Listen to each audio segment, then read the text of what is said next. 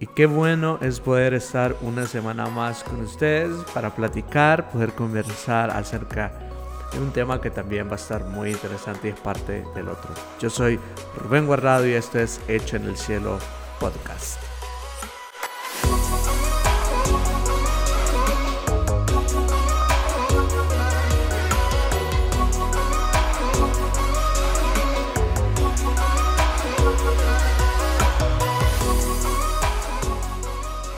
Qué les puedo decir? Esta semana vamos a hablar algo muy interesante. En el episodio anterior hablamos acerca de los cinco lenguajes del amor y Dios, es decir, de cómo podemos y cómo poder conocer los cinco lenguajes del amor, identificar nuestro lenguaje del amor, puede llevar a conectarnos con Dios para poder escucharlo, porque creo que muchas veces hemos andado buscando alguna manera tratando de seguir lo que otras personas siguen para encontrar a Dios y escuchar su voz, cuando simple y sencillamente Dios quiere hacerlo contigo de una manera especial y única. ¿Por qué? Porque eres único. ¿Por qué? Porque también eres especial para Él y eres su hijo. No, cada trato es muy diferente de Dios para sus hijos. Entonces el día de ahora vamos a hablar acerca de los cinco lenguajes del amor y las personas. Y para esto creo, creo que es muy importante poderte mencionar estos cinco lenguajes del amor nuevamente, para que puedas tenerlos ahí a la mente y frescos y puedas pensar en cada uno de ellos.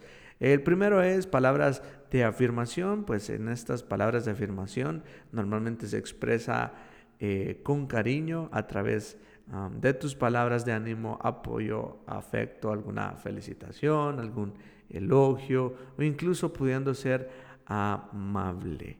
El otro es el tiempo de calidad y ese tiempo de calidad es ah, precisamente eh, el poder estar con esa persona, poderle dedicar tiempo, poder hacer y apartar un rato de tu agenda para poderle dedicar tiempo a estas personas.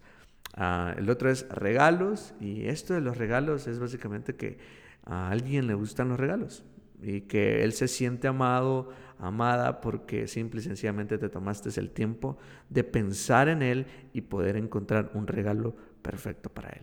El otro es actos de servicio. Este actos de servicios es buscar de alguna manera poder eh, mostrarle tu amor hacia esa persona a través de servirle, a través de hacerle favores. Por ejemplo, puedes de alguna manera hacerle algún favor, de, de, ir a comprar algo porque él no puede ahorita, vas y ya, ok. Entonces esa persona de alguna manera va a valorarte porque simple y sencillamente puede contar contigo y contigo se siente amado.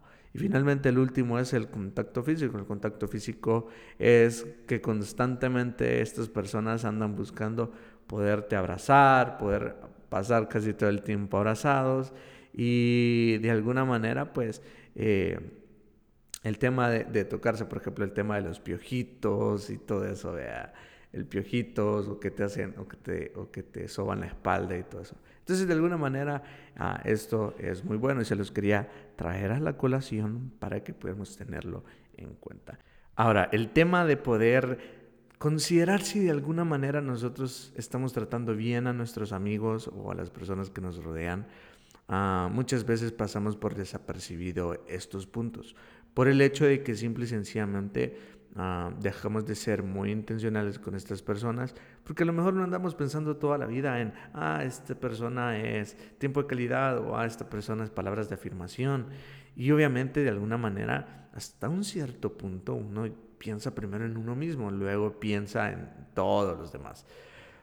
Pero a lo que quiero llegar con todo esto es que tanto como tú y yo estamos en todo eh, el deber poder eh, conocer a nuestros amigos, el poder caminar con ellos, es decir, esos verdaderos amigos, esos amigos que realmente están ahí para ti, que te confrontan, que te apoyan, que te motivan, que te inspiran. Ah, esos amigos son los que tienes que cuidarlos demasiados. ¿Por qué? Porque son tus amigos y son esas personas que van a estar contigo ah, día y noche. Y de alguna manera alimentar esta relación también tiene que ver con esto. El hecho de que puedan estar contigo para día y noche, eso también quiere decir de que tú también debes de estar para ellos día y noche. Y no es un tema de, de dame que te doy, no, sino es un tema de, de, ok, tú estás conmigo y eso me demuestra amor y por lo tanto ah, me siento amado por ello y obviamente ah, me siento amado por ello, quiero que también tú te sientas amado por mí y quiero conocer eso. Entonces, de alguna manera, el poder conocer estos lenguajes del amor en las personas nos va a llevar a, de alguna manera, poder intimar más con estas personas. O sea, ser más intencionales con estas personas.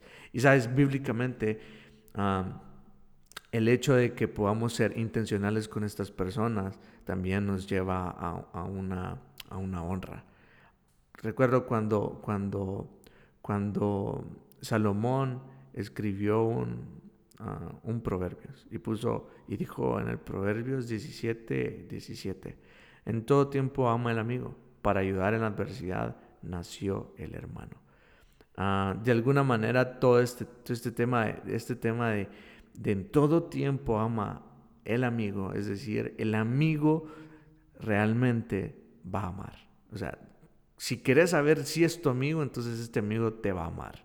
Y con esto no quiero que te, tengas en tu mente de, ok, me ama y no me va a corregir, me ama y me va a dejar pasar todo, me ama y me va a aceptar todo. No. Este tema de amor tiene que ver también con, con corrección, tiene que ver con exhortación, tiene que ver con confrontación, tiene que ver con, con motivación también e inspiración. Pero Ah, no, no tengas en tu mente el hecho de que, ok, si me ama, vamos a estar bien siempre. Y no, tiene que ver con el hecho de que porque te amo, te digo las cosas. Y porque me amas, también me dices las cosas. Entonces, por eso es que también dice, para ayudar en la adversidad, nació el hermano.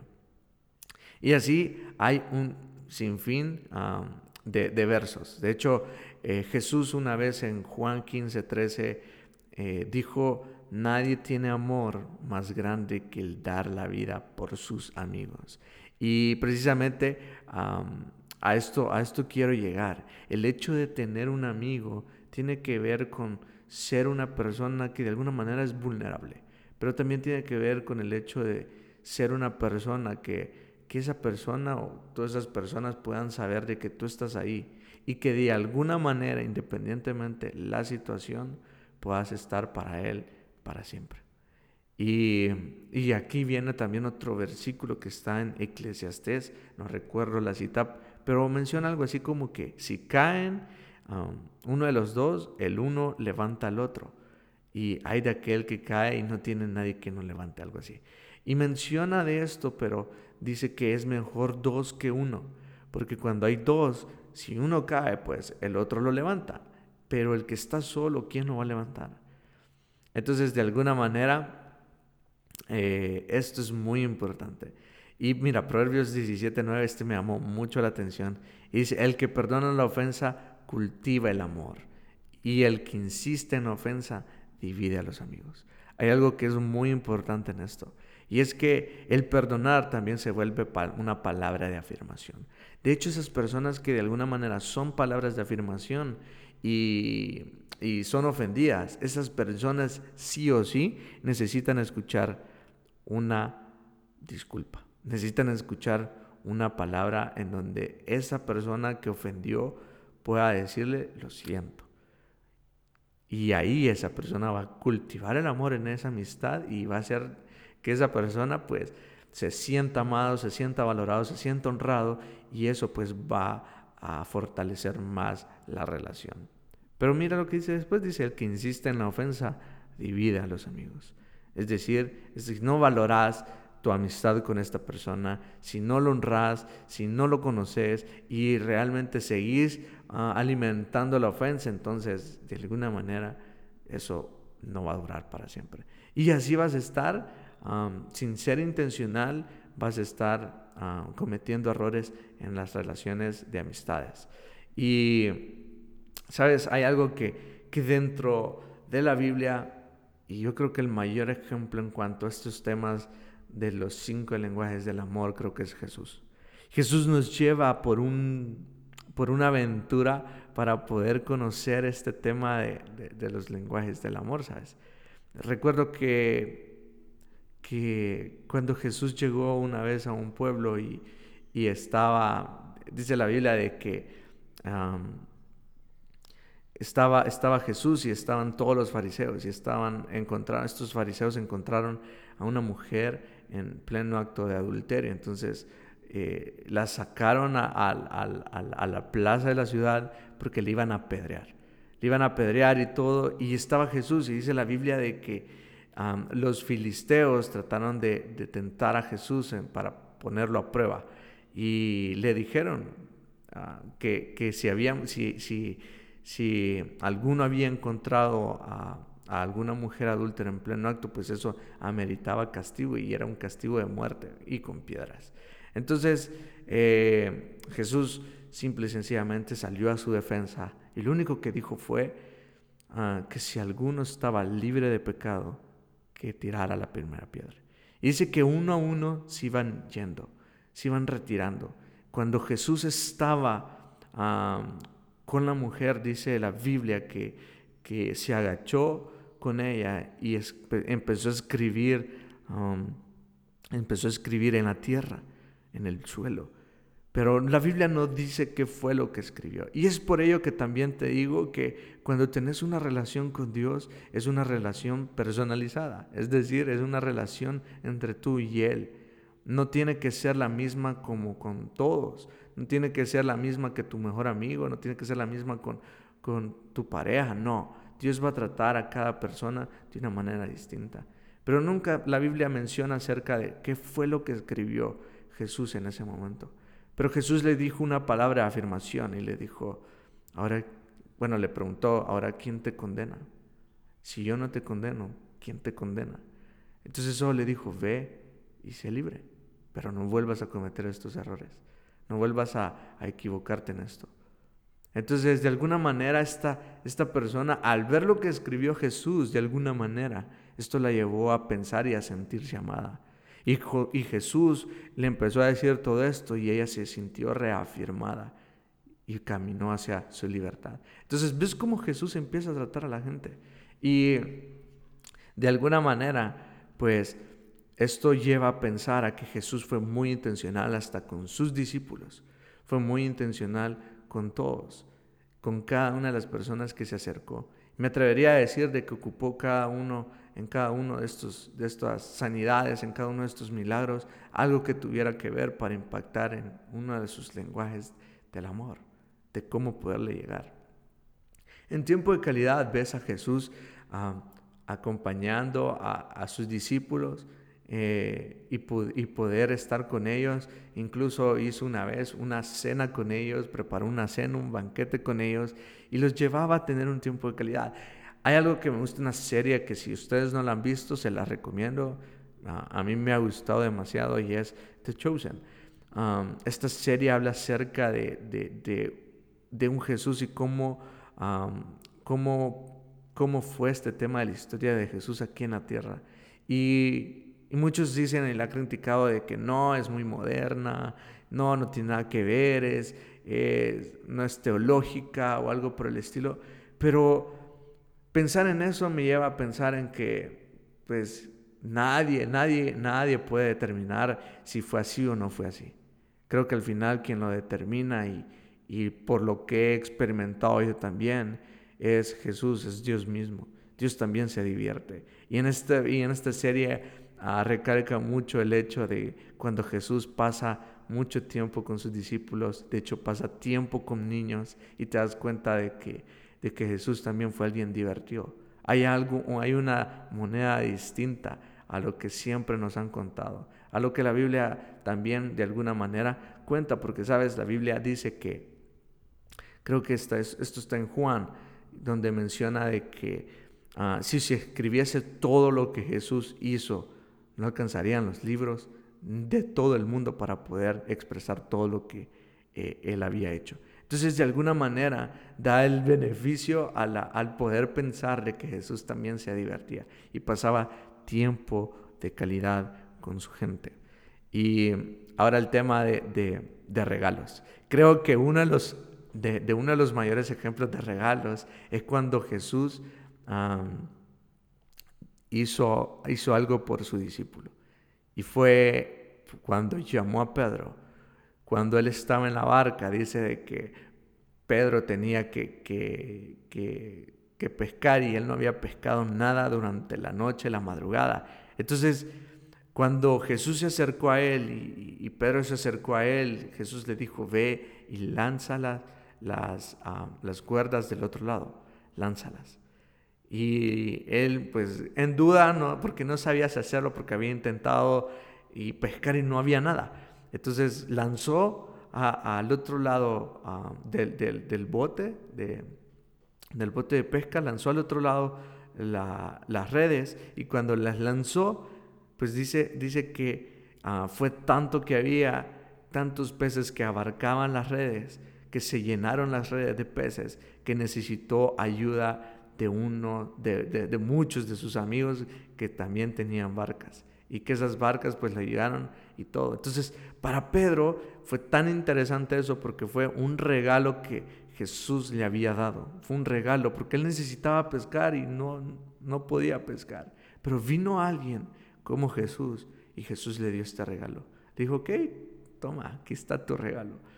Y fue algo que lo cautivó y eso lo llevó a poder rendirse a Él, a poder reconocerlo como Señor y empezar a servirle. Y el otro punto es actos de servicio. Jesús fue alguien que de alguna manera era apasionado por ayudar a la gente.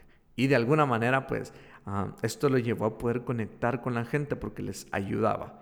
Y uno de los, de los ejemplos que, que, se me vienen ahorita a la mente es cuando Jesús convierte el agua en vino.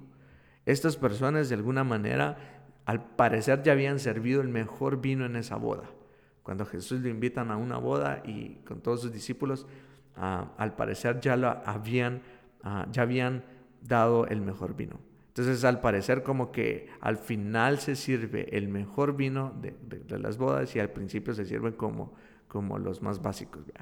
Entonces, de alguna manera viene Jesús, se acabó el mejor vino y empezaron a pedir más vino, pero no había vino. Entonces llega la mamá de Jesús, María, y le dice a Jesús, Jesús, por favor, interviene. Este es tu momento. Pero Jesús le dijo, no las entendió aún, mi tiempo no ha llegado.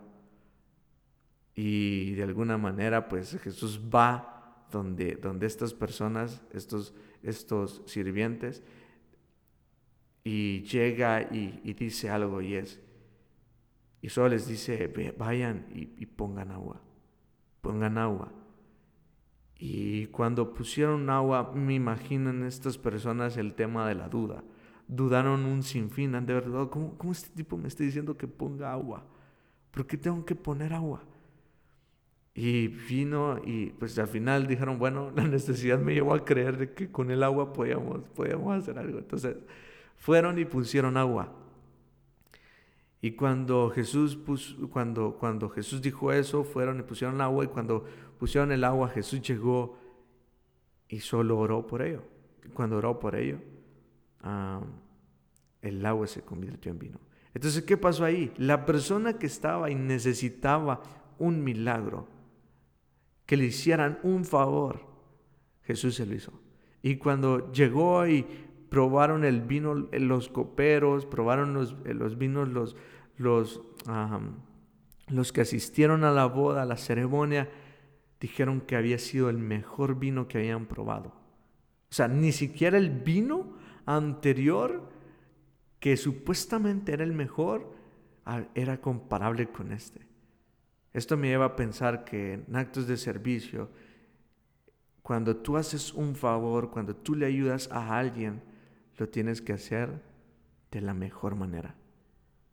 Lo tienes que hacer no, por, no porque, ah, tengo que hacerlo, no. Tienes que hacerlo de la mejor manera, porque eso va a determinar. Este es un tema también de calidad, porque esta persona, si tú lo haces por compromiso, esta persona jamás lo va a valorar. Pero si lo hicieras de calidad, entonces esta persona lo va a valorar increíble. Y el otro es el contacto físico. Creo que mucha gente hasta un cierto punto cuando, cuando obviamente iban donde Jesús, seguramente Jesús era alguien que estaba muy susceptible a ellos, a sus corazones. Y hay un momento en donde Jesús se reúne con sus, es la última cena, le llama la última cena cuando Jesús está una noche de morir y les dice a sus discípulos que les dice a sus discípulos quién lo iba a traicionar. Y pues sale Pedro ahí todo y pues se revela que es Judas, pero hubo alguien que estaba dentro de, de esa cena y esa persona vino y y solo se recostó en su pecho. Y este es Juan, el discípulo amado. Entonces esto me da a entender algo, y es que Juan, al recostarse en su pecho, era alguien que solo necesitaba sentirse cerca, solo necesitaba ah, sentir el pecho de él, sentirse en su regazo, sentirse en su mano y saber de que estaba alguien ahí que lo abrazaba. Y ese era Jesús. Entonces Jesús de alguna manera estuvo para la gente. Y estuvo para la gente. Estuvo por la gente y para la gente. Y sabes, esto nos da una tremenda lección y pensar si realmente estoy haciendo hoy por hoy lo que mis amigos ah, necesitan. Realmente hoy ah, estoy haciendo lo que mis amigos de alguna manera también quieren. Ojo, no estoy diciendo de que hagas todo lo que tus amigos quieren. No, estoy diciendo que tus amigos también necesitan sentirse amados. Creo que si hay algo que hay que valorar demasiado son las amistades.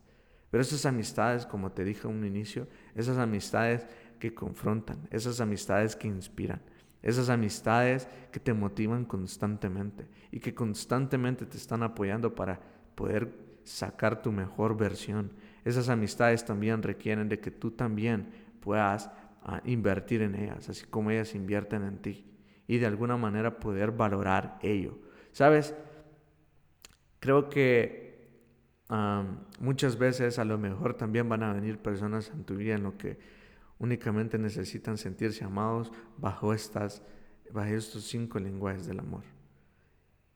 Y también tienes que estar para ellos. Porque Jesús no solo estuvo con sus discípulos, con sus amigos, con sus íntimos, no, Jesús también estuvo para la gente, estuvo para toda esa gente que se acercaba.